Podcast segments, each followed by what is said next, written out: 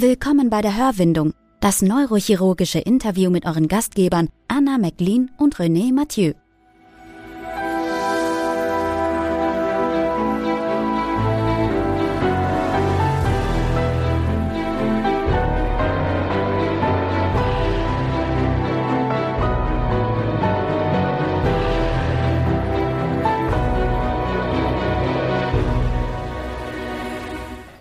Ja, wir hatten eine längere Pause, aber in diesem Sinne darf ich auch erstmal herzlichen Glückwunsch, Anna, sagen. Ich glaube, das darf man im Podcast erwähnen, oder? Ja, hallo René, ich freue mich, dich mal wieder zu sehen. Ähm, ja, ich kann erzählen, die längere Pause ist ja durch die Geburt meiner Tochter hauptsächlich bedingt gewesen. Und äh, ganz tolles, liebes Kind. Und ich denke, es war die richtige Entscheidung, auch wenn man immer erstmal mit Beruf, ne, so ein bisschen denkt, ja, wie kann ich Neurochirurg sein und Kinder haben, aber funktioniert alles gut. Ich denke, das darf kein Thema sein mehr in Zukunft. Und du hast ja auch schon ein Kind, das ist ja dein zweites Kind, insofern. Richtig, genau. Und ihr seid ein neurochirurgisches Ehepaar. Das noch dazu. oh ja, oh ja. Ich, ich glaube, das ist noch ein, noch ein Zacken schlimmer als bei euch. Ne? zwei, zwei Ärzte an sich ist ja schon ähm, ja, schwierig. Manchmal. Aber, naja, gut, aber im, im äh, Juli fange ich auch mit Arbeiten wieder an und ich okay. freue mich auch drauf. Ja, das glaube ich. Ja, heute ist auch eine bisschen besondere Folge für mich. Ich darf nämlich herzlich willkommen Professor Mauer bei der Hörwindung sagen. Grüß Gott, freut mich hier zu sein. Professor Mauer ist mein Chef. Anna, wie immer, willst du die ersten Worte? Oder?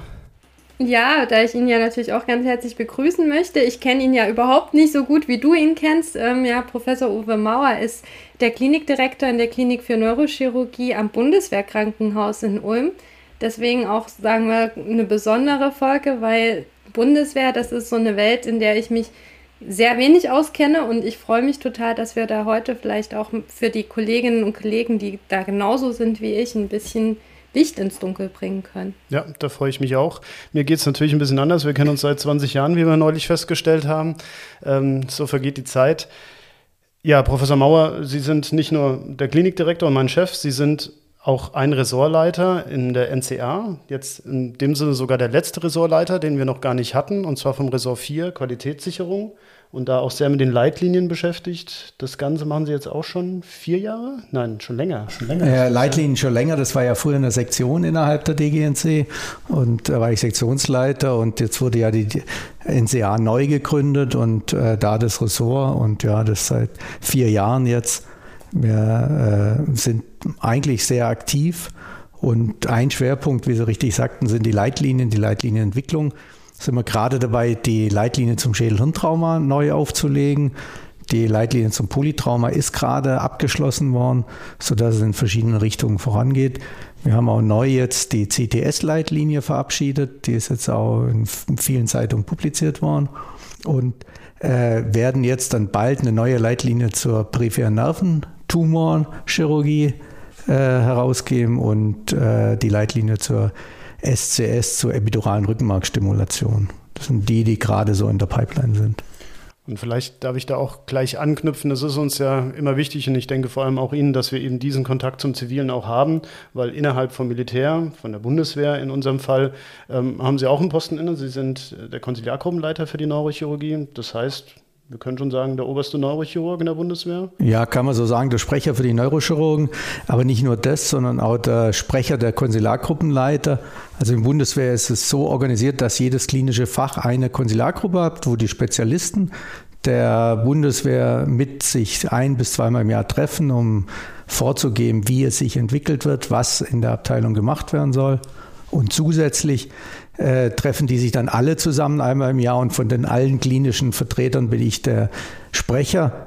Äh, also nicht der Vorsitzende, sondern Paris und der Paris, der gleiche und der gleichen, aber der Sprecher gegenüber dem Ministerium und dem Kommando so direkt auch ständig als Berater für das Kommando und Ministerium. So war zum Beispiel vor zwei Wochen auch ein Treffen im Ministerium zur Beratung.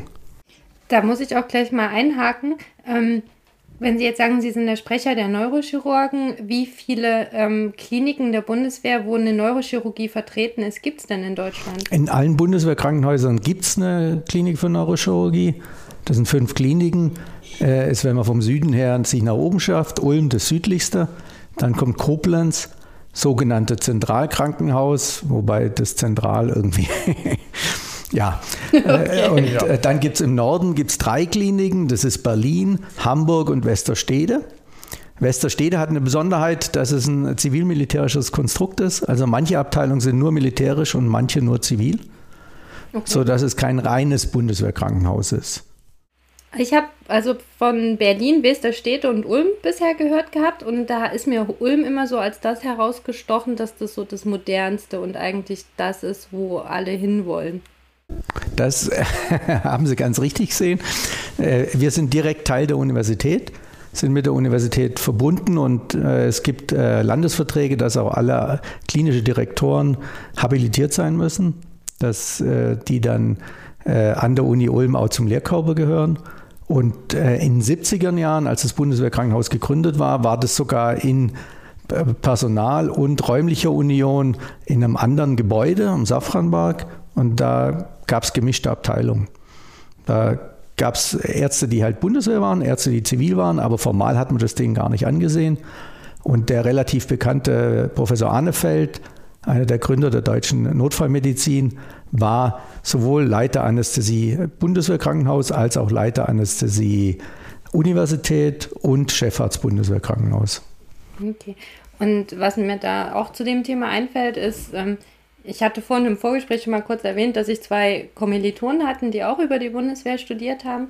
Und wenn ich mich richtig erinnere, ist es doch auch so, dass man auch zu den Bundeswehrkrankenhäusern gehen muss. Oder ist es möglich, dass man, wenn man mit der, also ne, in der, im Bund studiert, dass man dann auch ähm, an einem zivilen Krankenhaus seine Assistenzarztzeit macht? Assistenzarztzeit nicht. Studieren kann man in jeder Universität. Das praktische Jahr kann man auch in jeder Klinik machen, auch Teile im Ausland oder zwei Teile im Ausland.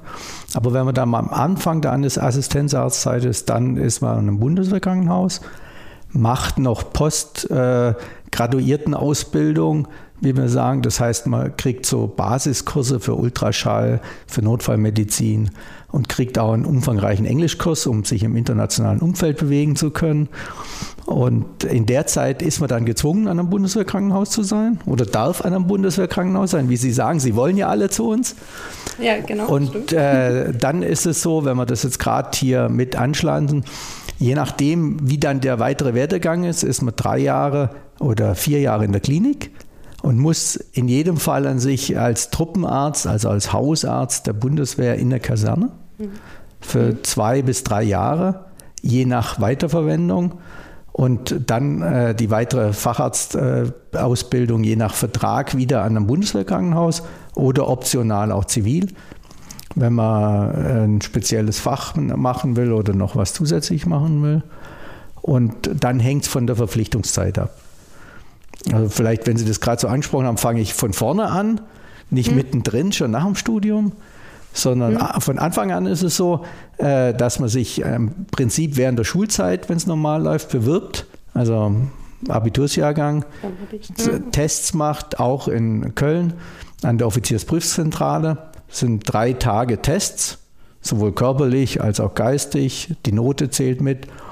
Und dann wird ausgewählt. Im Moment sind so vier Bewerber auf eine Stelle. Hm, das war tatsächlich schon Krass. anders. Also ich erinnere mich zurück, bei uns waren es zehn auf eine Stelle.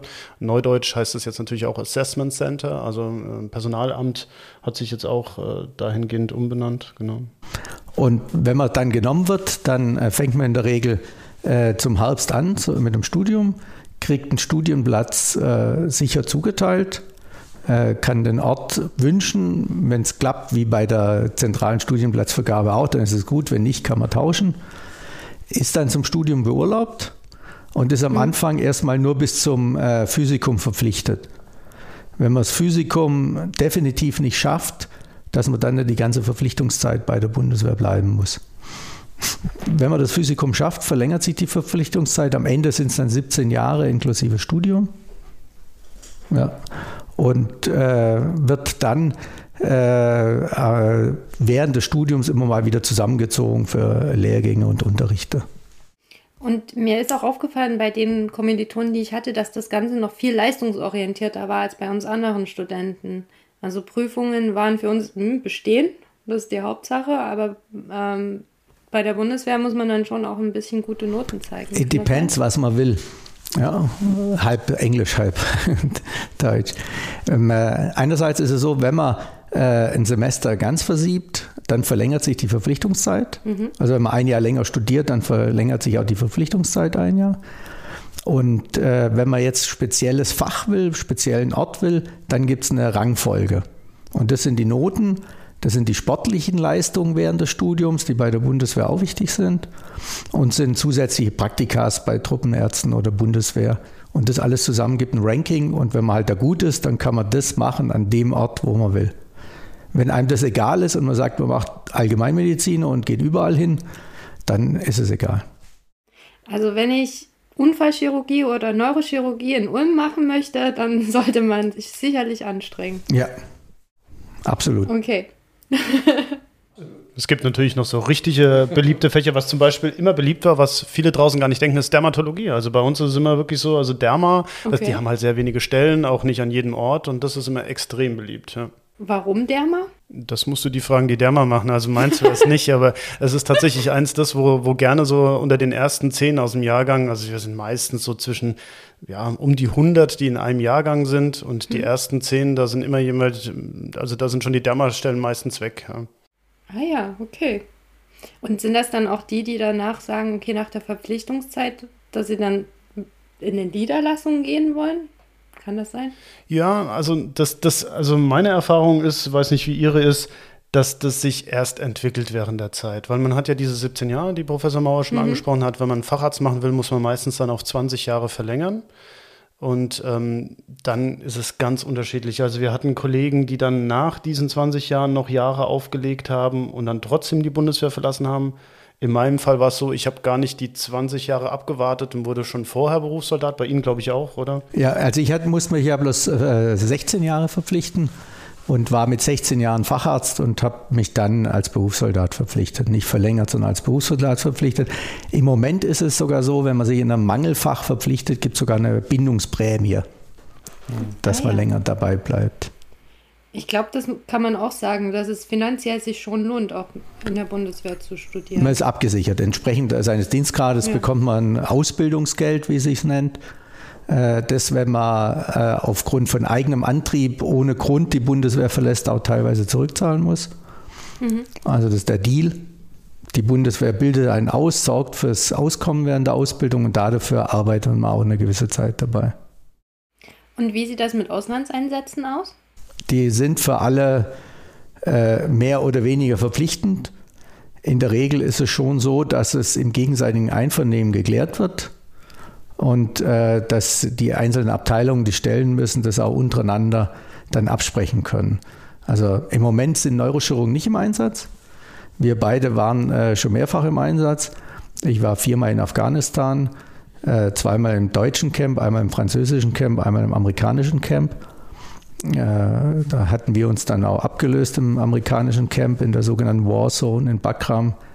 Das war der letzte Einsatz und jetzt sind keine äh, deutschen Neurochirurgen äh, mehr irgendwo im Einsatz im Moment, weil der Einsatz das nicht hergibt und äh, der Bedarf nicht da ist, was auch die Menge an zu versorgenden Soldaten betrifft und die Versorgung. Wir haben den Grundsatz, wir gehen als Neurochirurgen nur in Einsatz, wenn vor Ort auch ein CT ist mhm. wenn man eine vernünftige Diagnostik machen kann mhm. und das dann auch therapieren kann. Deshalb sind im Moment keine Neurochirurgen im Einsatz. Es ist im Moment in der Diskussion, ob sich ändern wird äh, für Mali. Äh, je nachdem, wie da die politische Entwicklung ist und wie das Mandat vom Bundestag ausgestaltet wird. Sie haben jetzt ganz viele Dinge angesprochen, wo ich dann nochmal reinhaken ja, möchte. Ähm, das erste natürlich, ähm, soll ja auch um Sie gehen als Person. Vielleicht können Sie von Ihren Auslandseinsätzen mal erzählen, weil ich glaube, das ist so das, wo man als, als zivile Person total Angst vor hätte und was ähm, aber vielleicht auch in gewisser Weise spannend und interessant ist, Absolut, weil man ja Dinge ja, kennenlernt, ja. wo man sonst gar nicht reinschauen kann. Genau. Also da ist mal etwas zwiegespalten mit Familie. Ich habe vier Kinder, da ist es für die Familie oft schwieriger, dass man in Einsatz geht für, für einen selber.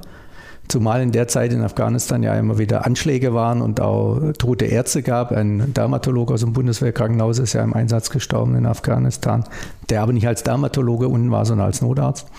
In äh, einem beweglichen Arzttrupp, wie man es nennt. Insofern hat man am Anfang schon etwas Bammel. Andererseits ist man in einem Verbund und Verband mit vielen Kollegen und Kameraden. Das hilft einem häufig auch über die anfänglichen Startschwierigkeiten hinweg. Und am Ende ist es tatsächlich gar nicht für einen selber gar nicht so schlimm. Ich hatte mich auch nie so richtig bedroht gefühlt. Mhm. Man lernt viele, viele andere Kollegen aus verschiedenen Nationen kennen. Im Kaya zum Beispiel sind 48 Nationen, Soldaten aus 48 Nationen vertreten gewesen. So, Ganz kurz, Kaya? Also in Kabul, Kabul International Airport. Das ah ja, ist, okay. Da war ich im französischen Lazarett äh, mhm. unter Franzosen, aber in dem Kabuler Flughafen. Mhm. Und äh, da hat man halt auch als Patient und sonst beim Essen, beim Sport aus aller Herren Länder äh, Menschen kennengelernt und es bringt auch die Nation etwas zusammen. Ja. Teilweise hatten wir dann auch noch Kontakt und äh, kennt sich. Insofern ist das ein Teil. Man braucht im Einsatz sich um nichts kümmern, mhm. man, was das tägliche Leben bedarf. Äh, man kriegt viermal am Tag warmes Essen, was sehr gut ist. Man kriegt die Wäsche gewaschen. Also so vom, vom Alltag ist es, äh, wird einem viel abgenommen. Wir als Neurochirurgen sind nicht ständig am Operieren. Äh, wir machen Ambulanz, mhm. Sprechstunde mit Dolmetscher. In der Regel machen alle Fachrichtungen auch eine Versorgung von der einheimischen Bevölkerung.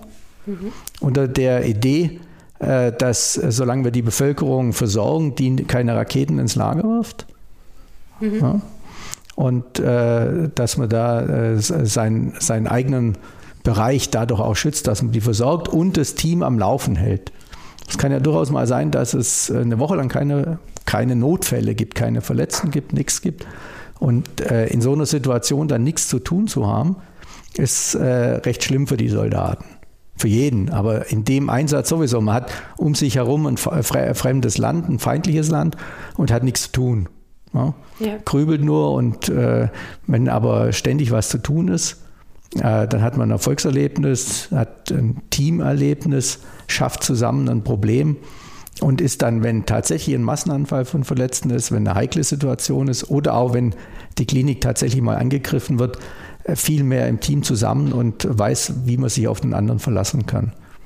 Deshalb Deshalb haben wir auch äh, viele Operationen gemacht, also auch Orbitatumoren, Hypophysentumoren, Chiaris, Wirbelfrakturen von Einheimischen um das ganze Team am Laufen zu halten. Und Sie hatten jetzt gesagt, Sie waren im ähm, deutschen Camp, im amerikanischen und französischen. Merkt man da Unterschiede im Führungsstil? Ja, absolut, absolut. Also in allen, äh, im Deutschen war es natürlich ein Heimspiel und man kennt viele schon. Das ist auch eine Besonderheit von unserem Arbeitgeber, dass wir viel kameradschaftlicher miteinander umgehen, wie zum Beispiel in der Universität, was ich da kennengelernt habe. Mhm. Man sieht im anderen schon immer auch den Kameraden nicht den Konkurrent, der vielleicht äh, die Oberarztstelle nimmt oder sich früher habilitiert. Mhm. Und wenn man dann zusammen auch mal acht Wochen im Einsatz war, dann äh, hat man auch im weiteren Lebensweg ein ganz anderes Verhältnis zu denen. Und wenn man öfters miteinander im Einsatz war, sowieso. Zumal es ja. ja auch dazu kommt, es ist ja nicht so, dass man da im Hotel im Einzelzimmer lebt, sondern wir sind ja im Container mit mehreren Leuten beieinander und ich hatte da auch schon die Erfahrung gemacht, dass ich zum Beispiel mit dem jetzigen Leiter von unserer Intensivstation war ich in einem Container zusammen und da hat man dann schon ein anderes Verhältnis danach ja, als vorher. Das ist definitiv so. Zwangsläufig. Ja, und das macht eben ein ganz anderes Verhältnis wie in einer, anderen, wie in einer normalen Klinik mhm. äh, füreinander. Ja. Genau, und jetzt nochmal, um darauf einzugehen, und wie ist es dann unter den Amerikanern oder den Franzosen? Also die, die Franzosen äh, waren äh, sehr auf ihre Sprache fixiert, wie man so kennt. Mhm. Die Visite war auf Englisch begonnen und auf Englisch beendet und der Rest auf Französisch. Es waren auch noch Ungarn da. Und also gerade der Ungar und ich, wir haben wenig Französischkenntnisse gehabt, aber kann man sich durchbeißen. Aber das, man muss auch unterscheiden, die Deutschen waren in einem sehr friedlichen Bereich. Mhm. Äh, bei den Franzosen am Kaya war es schon etwas kritischer und in Bakram war es so, da sind durchaus mal Raketen reingeflogen. Absolut. In der, in der ersten Nacht, wo ich im, äh, in der Klinik war, ist nachts die Wasser- und Stromversorgung äh, von der Klinik zerschossen worden. Also wir haben morgens kein Licht gehabt und kein Wasser zum Waschen äh, weil eine Rakete unterhalb dem Schutzschirm durchgeflogen ist und da reingeschlagen ist. Also da ist die Bedrohung auch weitaus mehr und da sind die Amerikaner dann konsequent gewesen. Und, das äh, kann ich nur so bestätigen. Ich habe auch im OP gestanden, mhm. als die Raketen reinflogen. Das war da tatsächlich so. Ähm, vielleicht knüpfen wir da auch an, weil Sie auch sagten, wir haben auch Chiaris und Hypophysen operiert. Ähm, ich würde gerne deshalb ein bisschen einhaken, weil das sind zum Beispiel Dinge, wo ich auch oft gehadert habe, was kann man alles vor Ort machen, wie weit kann ich gehen, ohne dass ich dann letztendlich auch ähm, ja, was verschlimmbessere, ja. um dieses Wort zu benutzen. Ja. Also gerade wenn ich jetzt an die Hypophyse denke, wenn ich jetzt eine Kortisoninsuffizienz beim Einheimischen machen würde und der Cortison abhängig wäre, äh, also abhängig im mhm. positiven Sinne, pflichtig, nennen wir das Wort pflichtig lieber, ähm, dann habe ich doch etwas äh, produziert, was ich nicht kontrollieren kann, weil ich kann ihn nicht seinen Lebtag mit Cortison versorgen. Ja, absolut. Das äh, waren immer auch ethische Probleme, vor allem bei malignen Tumoren dann. Wir haben mhm. an sich prinzipiell keine malignen äh, Prozesse operiert, weil keine Nachbehandlung möglich ist, weder Chemotherapie noch Bestrahlung. In den ersten Jahren gab es auch nur ein Kernspin oder gar kein Kernspin in Afghanistan, sodass die nach äh, Pakistan sind, um dort einen Kernspin machen zu lassen. In, in, mit der Zeit kamen dann zunehmend mehr Kernspins rein.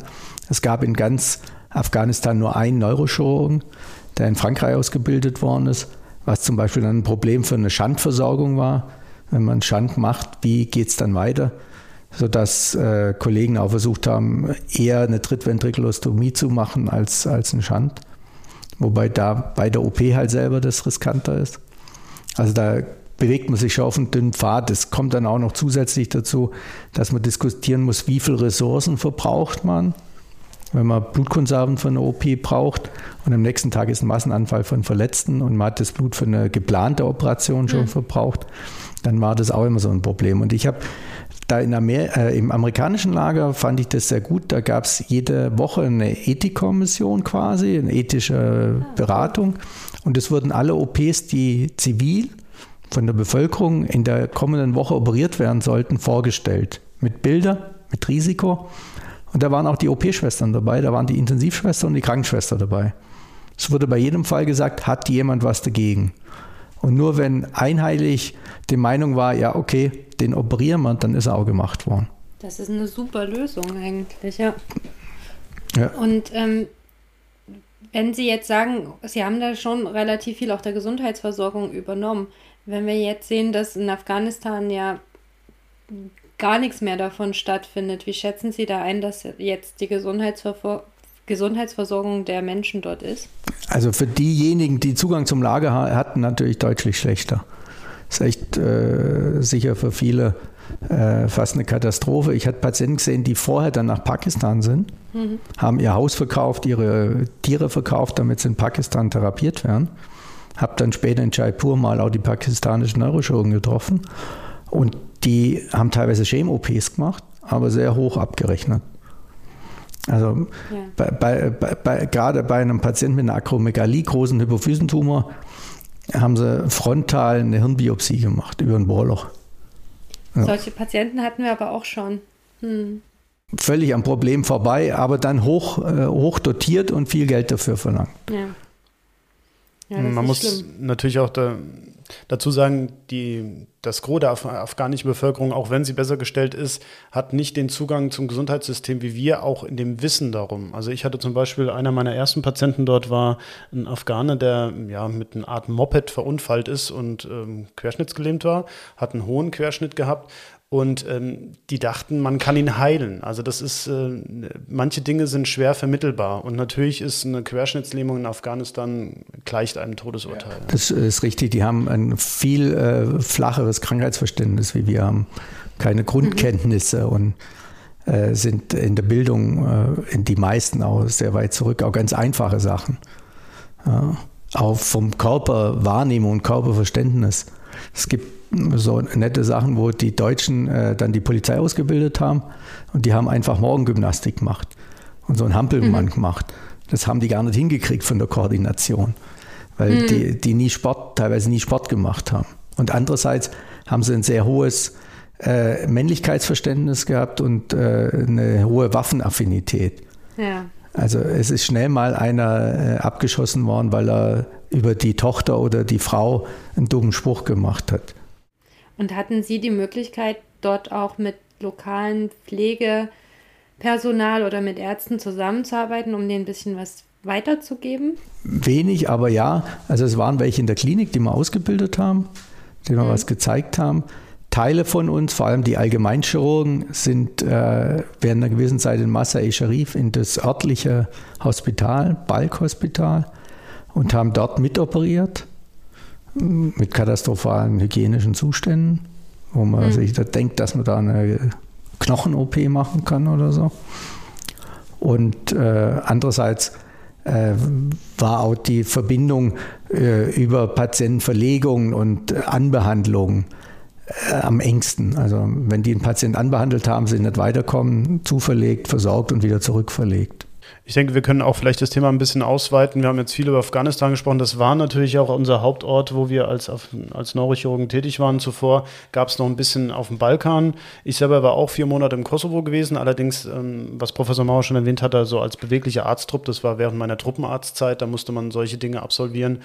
Und ähm, ich denke, wir werden nicht drum herum kommen, um das heiße Eisen Ukraine auch heute Abend zu sprechen. Insofern, ähm, Anna, denke ich, wirst du auch dazu Fragen haben, die wir vielleicht beantworten können. Ja, auf alle Fälle. Ja, also ähm, genau, also in der Ukraine herrscht ja zurzeit Krieg, das ist, glaube ich, kein Entgang. Und ähm, ich, ich habe so manchmal den Eindruck, gerade was man aus Großbritannien hört, dass da doch wahrscheinlich schon viel mehr Involvement von äh, europäischen Truppen zurzeit schon ist, ähm, als in den Medien weitergegeben wird. Jetzt würde mich so, äh, von meiner Sicht interessieren, wie ist es denn bei Ihnen im Krankenhaus? Gibt es da schon Vorbereitungen oder ähm, ja, Übungen für den Fall, dass, dass man da eingesetzt wird? Also es gibt äh, einerseits Gedankenspiele und es gibt ja zwei Teile, wie man eingesetzt wird. Das eine ist, dass die Patienten rausgeflogen werden und bei uns versorgt werden. Mhm. Das machen wir ja schon seit dem Maidan. Als äh, da die Verletzten waren, sind Bundeswehrmaschinen nach Kiew geflogen und haben ukrainische Verletzte aus dem Donbass äh, dann nach Deutschland geflogen, in die Bundeswehrkrankenhäuser verteilt und sind dort versorgt worden. Also wir haben jetzt die letzten Jahre praktisch immer ein paar ukrainische Patienten nah gehabt. Mhm. Häufig äh, mit schlecht heilenden Wunden, Schussverletzungen, die infiziert waren, chronische Osteomyelitiden, auch mal eine Schädeldachplastik bei einer Schussverletzung am Kopf äh, oder Wirbelfraktur, Endversorgung, äh, wenn es nur von dorsal versorgt war, ventral zu versorgen oder so. Also das lief mhm. schon immer. Und da gibt es Gedanken, wie man das dann machen kann, falls man die Patienten rausbekommt. Ein paar kommen ja schon.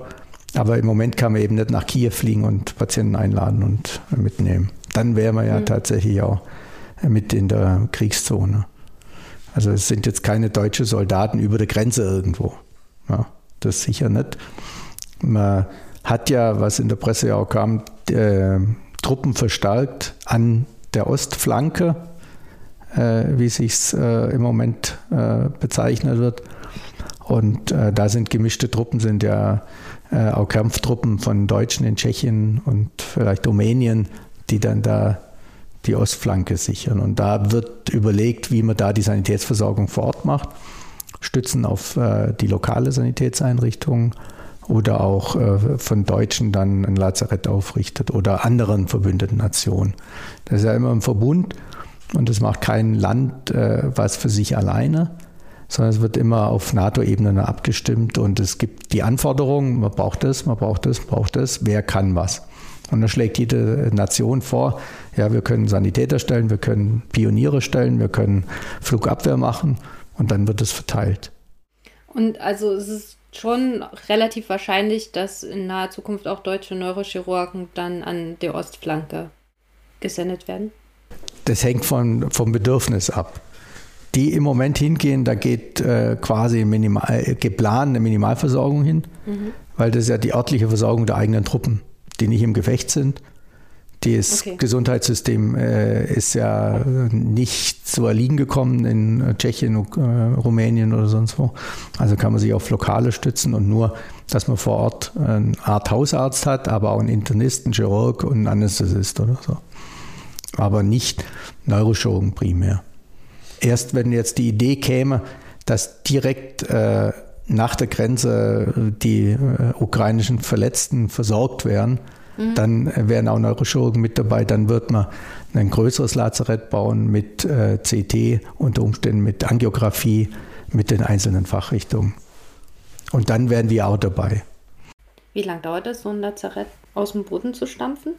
Also äh, es gibt drei, äh, im Prinzip drei Größen von Lazaretten. Das kleinste, äh, die sogenannte Rolle 1, Roll 1, ist äh, nur eine wirklich Basisversorgung mit Chirurgen, mit äh, Damage Control Surgery, wie es auch im, im Zivilen jetzt heißt, dass man die Patienten nur stabil macht, Blutung stillt und rausgeht. Mhm. Dann gibt es ein sogenanntes Roll 2, Rolle 2. Wenn das normal ist, dann sind halt da zwei Chirurgieteams und äh, nicht mehr. Aber wenn das enhanced ist, vergrößert ist, dann ist ein CT da und dann sind auch Neurochirurgen da. Und dann gibt es die, die Rolle 3 als Einsatzlazarett, da sind dann alle kleine Fachabteilungen drin. Das ist dann auch nach der neuen Ausweitung äh, eine Angiografie zu einer Intervention drin und eine Intensivstation. Und das ist modulweise mit Containerbauart im Idealfall. Mhm. In Afghanistan hat man so gemacht, dass wir erst in Zelten waren und dann hat man von den örtlichen richtig mit Steinen, Container äh, so ein Compound gemacht. Also wenn man drin war, war man wie in einer normalen Klinik. Mhm. Man hat sich gefühlt mit Gängen und sonst was. In Wirklichkeit waren es aber schon Container, die von außen noch verstärkt worden sind und eine Schutzschicht drauf kam und äh, ein modulweise dann zusammengebaut worden sind. Und man denkt gar nicht mit, was man da immer zu tun hatte. Ich habe nämlich auch schon Mikroskope dann eingepackt, die dann verschickt wurden, ja, weil sie nicht mehr gebraucht wurden oder wir ein neues bekommen oder das haben. War, das war gerade das Problem in Afghanistan. Wir hatten unser Mikroskop ja eigentlich in Massa in Jarif. Dann waren da keine deutschen Neurochirurgen mehr. Dann haben wir eben mit dem Joint Venture mit den äh, Amerikanern und da ist dieses Mikroskop ans amerikanische Lager geschickt worden, weil die Amerikaner sehr sparsam mit Mikroskopen sind. Also sie hatten keins. Okay, weil die die Lupen verwenden wahrscheinlich. Ja, also hauptsächlich. Ja. ja, ja, und das waren, also es waren äh, aus, aus Texas äh, Neurochirurgen, die machen routinemäßig eine Bandscheibe nicht mikrochirurgisch. Mhm. Ja, und auch ein spinales Meningiom. Wir haben ein spinales Meningiom da operiert, da wollte es auch makroskopisch machen. Das, ja. Und das Problem ist ja, dass, äh, dass die dann 110 Volt im Lager haben. Mhm. Und das Mikroskop auf 220 Volt war. Und die Lampe war dann so dunkel. Da hatte ich in, in, der, in der Selbsthilfe bei Amazon einen Stromwandler bestellt fürs Wohnmobil eigentlich, um 110 auf 220 Volt zu bringen. Wir hatten fünf Minuten super Licht und dann hat der Wandler angefangen zu rauchen, weil die Energieaufnahme zu hoch war. Dann ging das auch nicht. Und solche Sachen entwickelt man jetzt eben auch weiter, dass man einfach ein Mikroskop hat mit einer äh, Umschaltmöglichkeit äh, auf die verschiedenen Spannungen. Aber deswegen sind auch die Auslandseinsätze so wichtig, dass man sowas überhaupt mitbekommt, ja, oder? Ja. Für den Ernstfall dann, dass es dann nicht am, am, an der Spannung hängt oder so, ja. Ja, ja. Ähm, da habe ich auch noch eine Frage und zwar ähm, sind ja jetzt diese berühmten 100 Milliarden ähm, für Rüstungsausgaben äh, geplant. Kommt da auch was an den Krankenhäusern an? Das können wir im Moment nicht sagen. Das, das weiß auch keiner. Politisch. Äh, aber also die Krankenhäuser sind in der Regel gut versorgt. Sie wissen ja mhm. vielleicht, wir haben bei uns im OP ein 3 Tesla MRT von Siemens, äh, mit dem wir auch intraoperativ die Wirbelsäule komplett untersuchen können. Und das Kernspin steht nur uns zur Verfügung. Also ist nicht eine Zweiraumlösung oder so, dass andere das mit benutzen, sondern das können wir benutzen und haben mhm. damit auch die Möglichkeit, nachts oder am Wochenende bei einem Trauma oder einfach bei einem Kind, enge Ventrikel, Schandrevision, liegt der Katheter richtig, kann man auf dem Tisch in Narkose gleich einen Kernspiel machen und gucken, ob alles passt. Das ist äh, wirklich ein enormer Vorteil und äh, das äh, wird sich nicht, die meisten zivilen Kliniken nicht leisten, so ein Luxus. Insofern haben wir schon auch mit anderen Geräten hochwertige Geräte, hochwertige Implantate, und sind etwas weniger unter dem Kostendruck auch wie, wie andere zivile Kliniken. Mhm. Ja, das äh, wurde ja auch von unserem Inspekteur in verschiedenen Interviews immer herausgestellt, dass wir die Medizin machen können, die wir wollen, die wir mhm. für richtig halten, die für den Patienten das Bessere ist und nicht die Medizin, die vielleicht wirtschaftlicher ist und mehr Verdienst bringt. Okay, also sind diese ganzen ja, sag mal, Probleme mit Materialien bei der Bundeswehr in den Kliniken deutlich Also eigentlich das Gegenteil. Also das medizinische so, Versorgungsmaterial ist nicht das Problem. Aber zum Beispiel persönliche Schutzausstattung. Ne? Also das sind, sind schon solche Sachen, die immer wieder ein Thema sind. Auch für uns. Auch, ja. auch für Mediziner dann. Ja, also mit Und, ähm, persönlicher ähm, Schutzausstattung meine ich so Sachen wie zum Beispiel Splitterschutzweste auf Deutsch oder so. Ne? Die wir im Moment ja auch nicht brauchen. Auch so ein bisschen in, in die Richtung so eine Frage. Und zwar ähm, ist ja jetzt doch auch in der Ukraine so, dass auch vermehrt Krankenhäuser beschossen wurden. Und ich habe jetzt aus anderen Quellen, wie gesagt, wieder hören sagen, so gehört, dass man gerade auch bei Konvois ähm, durch das Rote Kreuz nicht unbedingt sicherer ist, sondern dass das auch eher eine Taktik ist, die, die Ärzte gezielt zu beschießen, um, um äh, die Moral ähm, runterzubringen in der Truppe. Also es ist leider nicht Hörensagen. Ähm, Professor Mauer hat es vorhin schon erwähnt, ein, ein, Kamerad von uns, der war ein Jahr älter als ich, den habe ich sehr gut hm. gekannt. Der war als BAT unten und da war es eben noch nicht so, dass das Rote Kreuz, ja, heute würde man sagen, getarnt wurde, sondern es wurde offen getragen und das wurde mhm. als Zielscheibe tatsächlich benutzt. Also das gibt's und äh, also in Afghanistan ist es ja eh so, man kann sich letztendlich nicht auf die Genfer Konvention berufen weil die Genfer Konventionen sind ja von Staaten, die einen Krieg miteinander führen und man hat ja keinen Staat als Feind gehabt, sondern die Taliban. Mhm. Und die, die sind ja nicht Mitglied der Genfer Konvention. Insofern hat man dann tatsächlich zeitweise das Rote Kreuz abgetarnt, ist aber heftig umstritten und gab auch moralische. Ich selber komme aus dem Roten Kreuz, also komme übers Rote Kreuz überhaupt zum Rettungsdienst und damit zur Bundeswehr. Mhm. Also wenn man die Geschichte kennt, dann ist es ein zweischneidiges Schwert. Aber es ist tatsächlich so, dass es nicht in allen Konflikten wirklich ein Schutz ist und offensichtlich ja im Moment in der Ukraine wohl auch nicht, mhm. äh, dass man durchs Rote Kreuz nicht geschützt ist. Und was macht man dann als Arzt, um, also ich denke mal schon, dass die Truppe sich schon eher versucht, dann auch die, die Ärzte zu schützen, oder? Also im Konvoi ist relativ einfach, man fährt einfach in einem weiteren Fahrzeug mit, das halt getarnt ist. Aber der Konvoi bleibt ja der Konvoi und der hat andere Schutzmechanismen. Mhm. So haben wir es zumindest immer gehandhabt, als ich noch als ja, Notarzt tätig war. Ja, und so war es in Afghanistan ja auch, dass die halt mit ihrem Fahrzeug im Konvoi mitgefahren sind, aber kein rotes Kreuz dran hatten. Und kommt man sich dann auch so ein bisschen wie eine laufende Zielscheibe vor? Also wir Fachärzte sind ja nicht so draußen und laufen draußen dazu rum. Mhm. Äh, deshalb hatte ich nie äh, jetzt das Risiko da, äh, gefühlt, dass ich dachte, ich laufe jetzt da draußen rum und irgendwo schießt mir einer ab.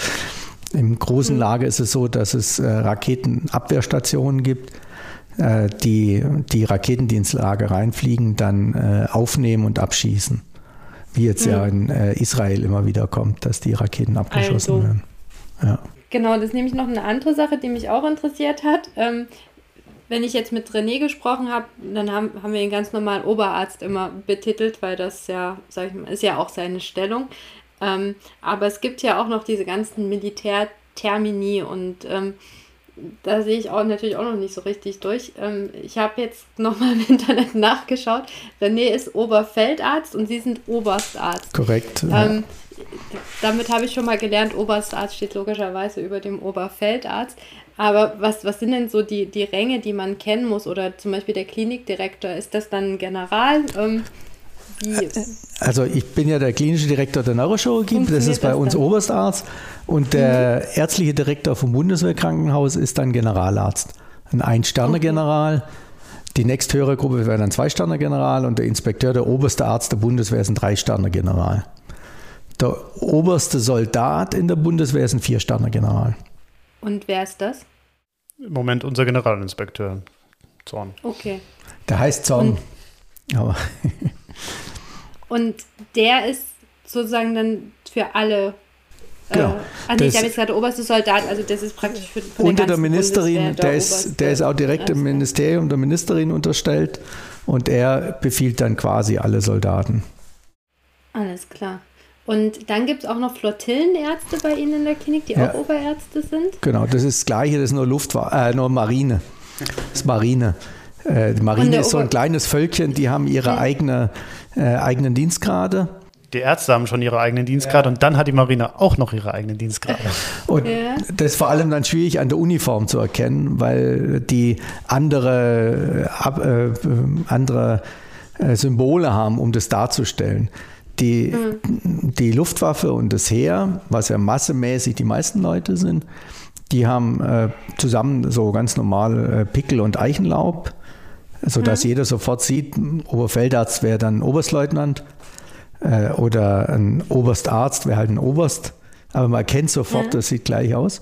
Und das ist einfach für die Soldaten zu erkennen. Und die Marine haben nur Streifen an den Ärmeln.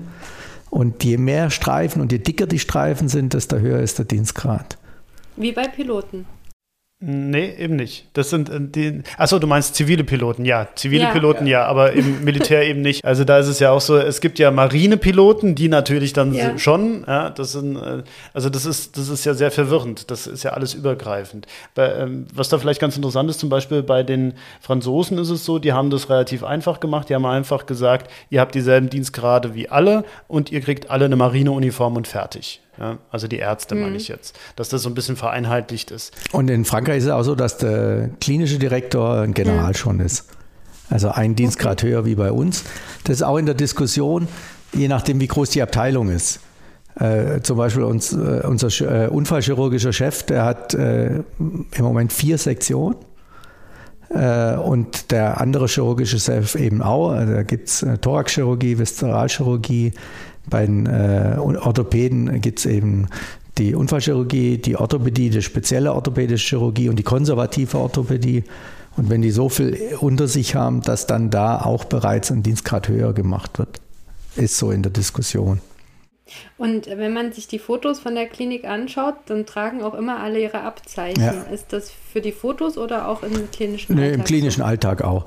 Aber das Umgehen miteinander ist, ist überhaupt nicht hierarchisch und militärisch. Und wenn jemand seinen Kittel drüber hat, sieht man es auch nicht. Also es ist, obwohl wir sind jetzt kittelfreies Krankenhaus. Ich darf gar nicht mehr sagen, dass jemand einen Kittel trägt. Hygienisch kittelfreies Krankenhaus. Äh, aber also man sieht zumindest, äh, in welcher Stellung man ist sieht es mhm. von vornherein an, an äh, den Dienstgradabzeichen. Wir haben ja auch soldatische Patienten. Mhm. Sehen, die, äh, sehen die, das ist einer von mir, also auf gleicher Ebene. Und andererseits ist es so, dass ich in Universitätskliniken schon viel mehr Hierarchie erlebt habe innerhalb der Abteilung, mhm. als jetzt äh, bei uns im Bundeswehrkrankenhaus. Ja, das kann ich bestätigen, ja. ja. Ja, und für die Patienten, für die nicht-militärischen ist es dann Interessant. Also die Eltern äh, finden es dann häufig interessant. Und äh, ja, also Probleme gibt es sowieso nie, äh, wenn man da mit äh, Schulterklappen rumläuft. Und das wird zum Beispiel auch jetzt nicht gegrüßt im Bundeswehrkrankenhaus, dass man so militärisch grüßt oder so. Das wird dann auch nicht durchgeführt. Und wie gesagt, ich bin eigentlich bemüht, jetzt innerhalb der Neurochirurgie eine sehr flache Hierarchie zu haben. Hör auch auf meine Oberärzte, wenn die mir sagen, was ich für einen Quatsch mache. Und das beschützt auch einen selber. Ich habe bei vielen Abteilungen, wenn da der Chef so absolut die Übermacht ist und sich nichts sagen lässt, geht eher mal was schief, wie äh, man, nennt es ja die Schwarmintelligenz.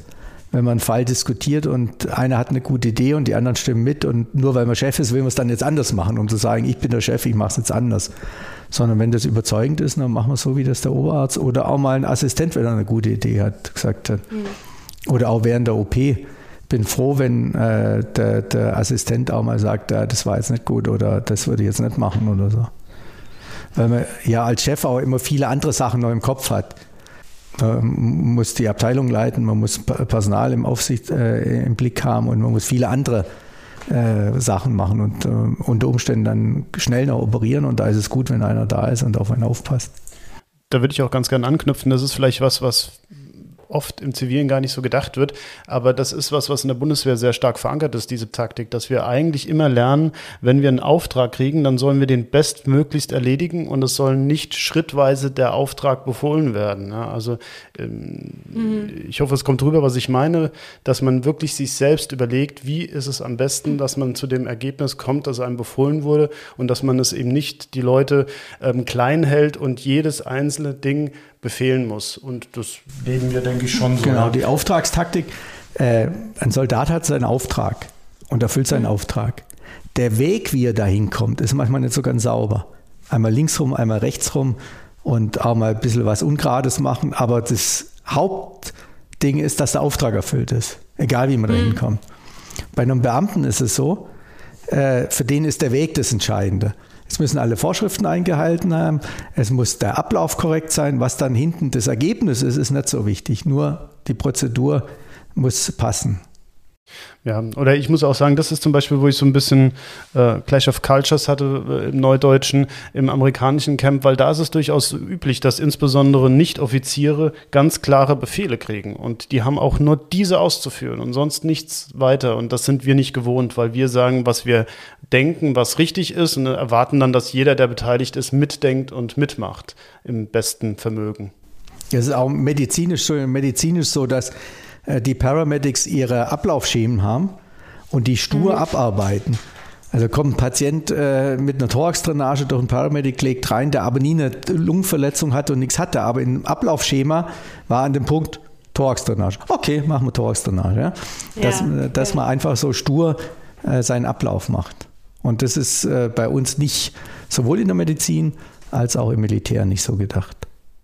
Würden Sie sagen, dass Sie sich trotzdem zuerst als Arzt sehen und dann als, ähm, ja, als Soldat? Äh, wenn, wenn, wenn ein Konflikt auftritt, äh, ja, wobei das bisher noch nie äh, in der Diskussion war. Das Motto des Sanitätsdienstes ist auch der Menschlichkeit verpflichtet. Mhm. Also die Menschlichkeit steht über allem und die Versorgung der Patienten. Und dass man da dann, wir haben zum Beispiel in Afghanistan, äh, war ein Anschlag äh, geplant auf äh, eine Brücke zu unserem Lager. Und die, die, äh, die, die den Sprengstoff angebracht haben, haben es falsch gezündet und waren dann alle schwer verletzt.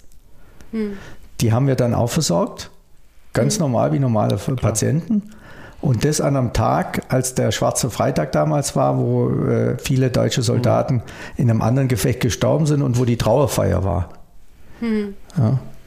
Also ich denke, das ist dieselbe Diskussion, die man sonst auch immer führt im, im Zivilen ähnlich. Wir würden natürlich immer den Patienten über alles stellen, aber ich denke gerade auch in der heutigen Diskussion darf man auch ergänzen, das Soldatische muss uns da trotzdem inne liegen. Also wir müssen trotzdem die Prozeduren kennen und müssen auch trotzdem wissen, wie man mit einer Waffe beispielsweise ja, umgeht. Also in Afghanistan, wenn ich an Bakram denke, da sind wir dann noch extra an der Maschinenpistole ausgebildet worden, dass wir die auch noch zusätzlich mit uns rumtragen. Das muss mhm. halt, diese Handgriffe müssen halt sitzen, ja das ist vielleicht ein bisschen eine blöde Frage, aber was war denn so das Brenzligste, was Sie erlebt haben? Weil ich, dass ich mir immer denke, ja, klar, man fährt dann sozusagen in den Krieg, aber man ist schon irgendwie abgeschottet. Aber ich habe jetzt so ein bisschen mitgekriegt, so richtig abgeschottet ist man nicht, ne? wenn dann auch die Bomben im Lager. Ja, die Bomben im Lager. Das Brenzligste war an sich äh, die Verlegung von äh, Masai Sharif nach Kabul und da ist im Landeanflug ist äh, die Motor, so ein Motordrachen, äh, Motorflieger beschossen worden und hat ein paar Einschüsse in der ähm, Tragfläche gehabt.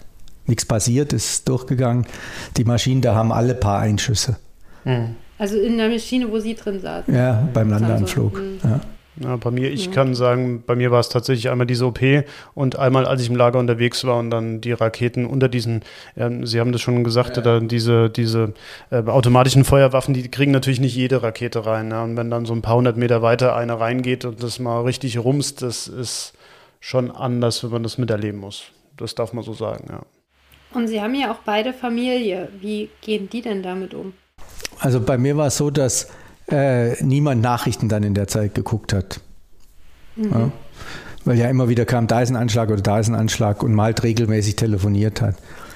Die mit kleineren, meine Kinder waren schon größer, die mit kleinen Kindern haben oft dann eben geskypt oder äh, per Bildtelefon telefoniert. Äh, die Verbindung ist in der Regel auch immer machbar, sofern man nicht in einem kritischen Punkt ist. Also wir als Ärzte sind ja im Gefecht außen vor. Aber die Soldaten, die tatsächlich irgendwo draußen bei einer taktischen Operation sind, die sind auch mal eine Woche oder zwei von der Außenwelt abgeschnitten und dürfen dann auch keinen Kontakt mit äh, zu Hause aufnehmen, weil sie ja ausspähbar wären oder abhörbar. Ja, meine Kinder waren natürlich kleiner. Ähm, ich kann sagen, dass wir versucht haben, die Kinder so ein bisschen außen vor zu lassen. Das war erst im letzten Einsatz ein Thema, als dann meine Tochter schon alt genug war, zu registrieren, was da überhaupt passiert aber eben trotzdem Gott sei Dank halt nichts mit der Konfliktsituation an sich was anfangen könnte. Das wäre jetzt anders, habe ich ja schon öfter erzählt, meine Tochter ist jetzt mittlerweile 14, das wäre jetzt durchaus anders und das wäre auch eine andere Diskussion. Wichtig, wie Sie sagten, war für uns auch immer die Kommunikation, aber da habe ich auch immer, wie bei anderen Dingen auch, auch immer gesagt, solange du nichts hörst, auch wenn ich jetzt nichts habe, dann ist nichts Schlimmes passiert. Es ist eigentlich immer so, dass wenn was Schlimmes passiert, dann hört man das sehr, sehr viel schneller, als einem lieb ist. Also das ist, wie denke ich, in jeder Situation. Also das ist auch die Policy der Bundeswehr. Wenn ein Soldat im Einsatz stirbt, bevor das irgendwo an die Presse geht, werden die Angehörige informiert. Im Idealfall geht äh, die, äh, Dienstgrad Höchste der, der Einheit, also bei uns vom BWK, der Chefarzt, der ja nicht mhm. im Einsatz ist, dann zu den Angehörigen und überbringt direkt die Nachricht. Also auch nicht per Telefon, sondern direkt. Das ist an sich bisher immer die Policy gewesen, sodass, wenn es in Nachrichten kommt und man hat nichts gehört, dann ist keiner von der Familie betroffen. Hm, okay. Also no news is good news. Ja. Genau. Ja, ich, René zeigt leider schon die Zeit an. Ich hätte noch mehr Fragen gehabt, aber. Das heißt ja auch nicht, dass es vielleicht das letzte Mal ist, dass wir uns unterhalten. Wie gesagt, für mich ist es auch heute was ganz Neues, weil ich ja involviert bin und doch nicht. Und ja. genau, ist, äh, Interviewer und geinterviewter. und für genau. mich natürlich auch eine besondere Situation, wenn mein Oberarzt mich interviewt. Äh, ist eine andere Situation, wie äh, wenn man jetzt so außen von Fremden interviewt wird. Ähm, ich wollte eigentlich noch eine Sache wenigstens kurz ansprechen. Ähm, Sie sind äh, ja vor allen Dingen, ähm, also so Ihr, wie soll ich sagen, Spezialgebiet ist ja Chiari und, und äh, Syrinx. Syrinx ja. So. Genau.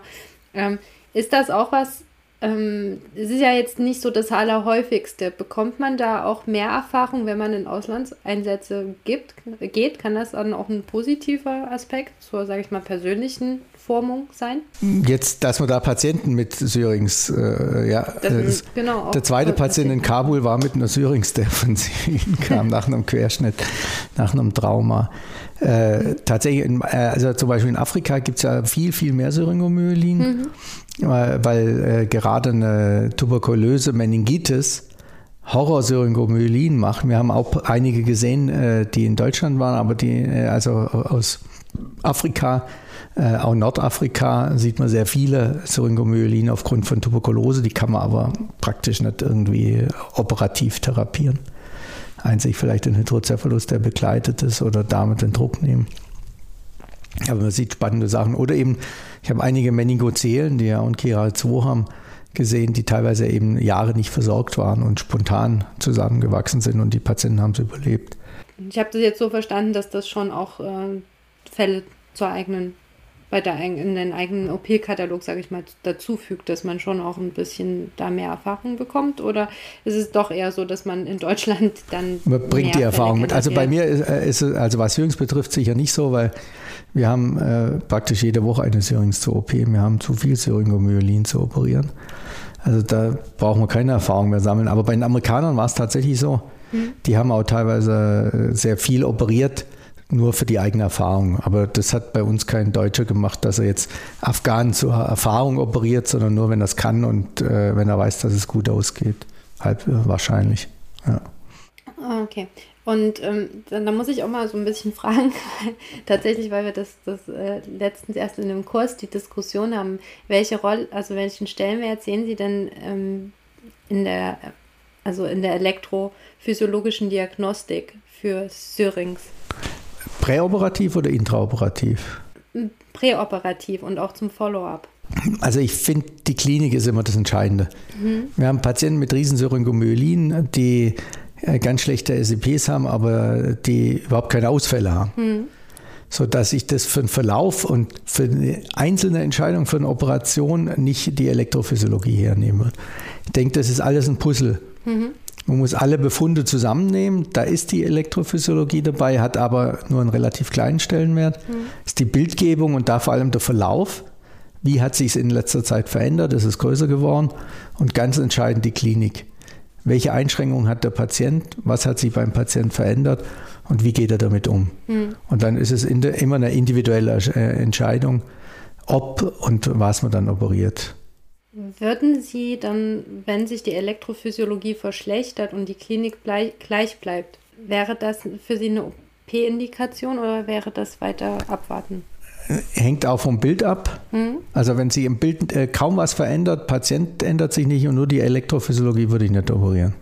Okay, also auch einer der Verfechter, klar für die Klinik. Ja, okay. weil das ist ja auch das, was für einen Patient zählt. Und mhm. äh, das ist wie mit Reflexen. Ich meine, es gibt Neurologen, die schicken einen mit Bandscheibenvorfall zur OP, weil der Achillessehnenreflex ausgefallen ist.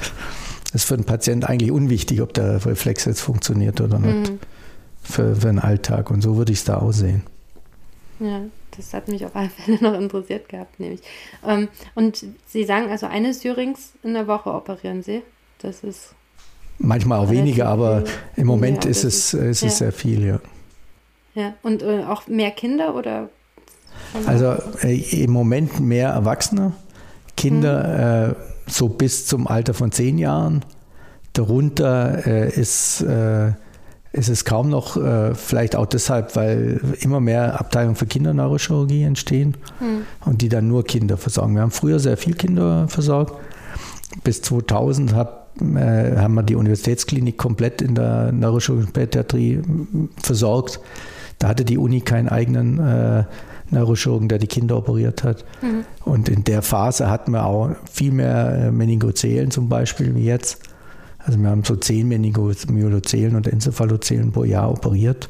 Mhm. Und auch die Frühchen hatten viel mehr Blutungen. Das ist ja heutzutage ein Qualitätsurteil, wie viel Blut, wie hoch die Blut Rate ist bei äh, intraventrikulären Blutungen bei äh, Frühchen. Das war damals noch nicht so. Da hat fast jedes Frühchen eine Blutung gehabt und dann eine Rickem und einen Schand gebraucht und so.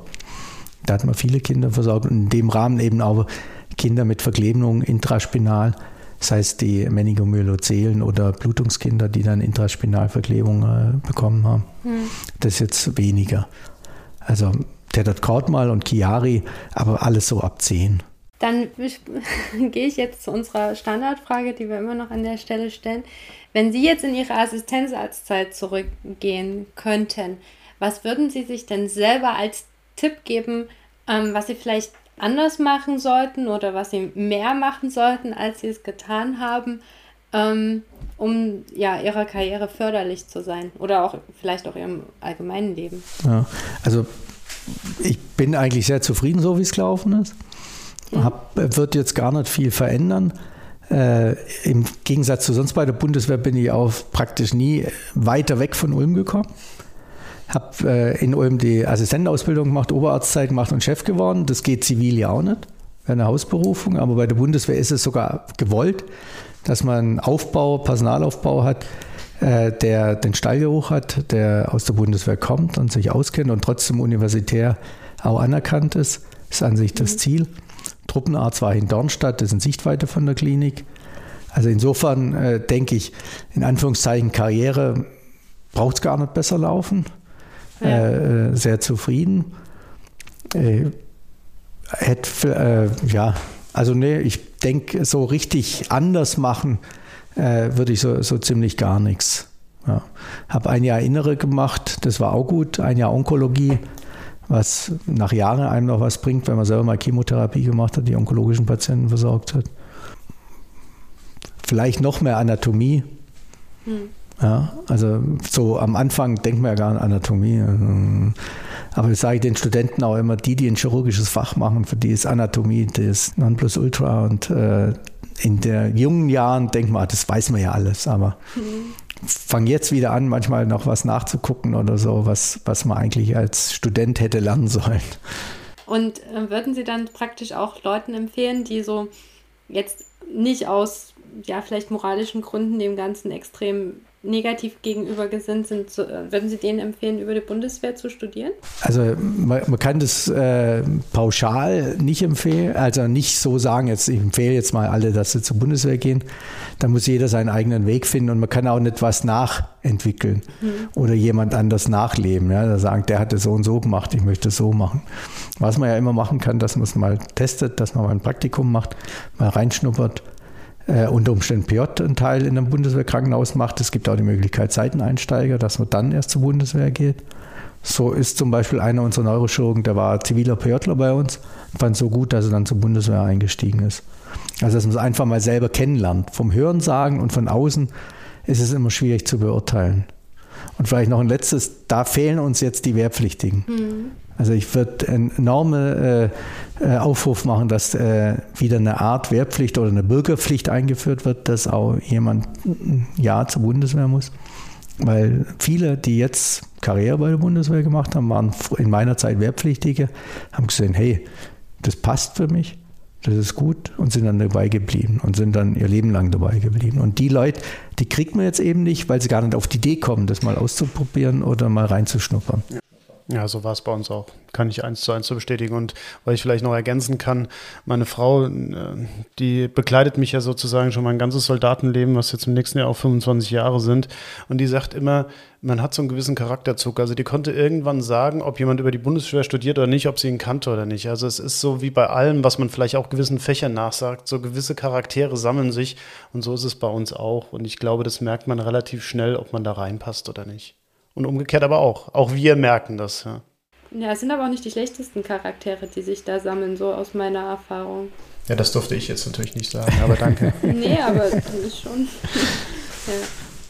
ja. ja. genau. Ich glaube, man muss auch also einfach so ein bisschen die, die Scheu davor verlieren und, und ähm, wie Sie gesagt haben, ne, vielleicht einfach mal ein Praktikum machen, mal eine Formulatur oder ein PJ.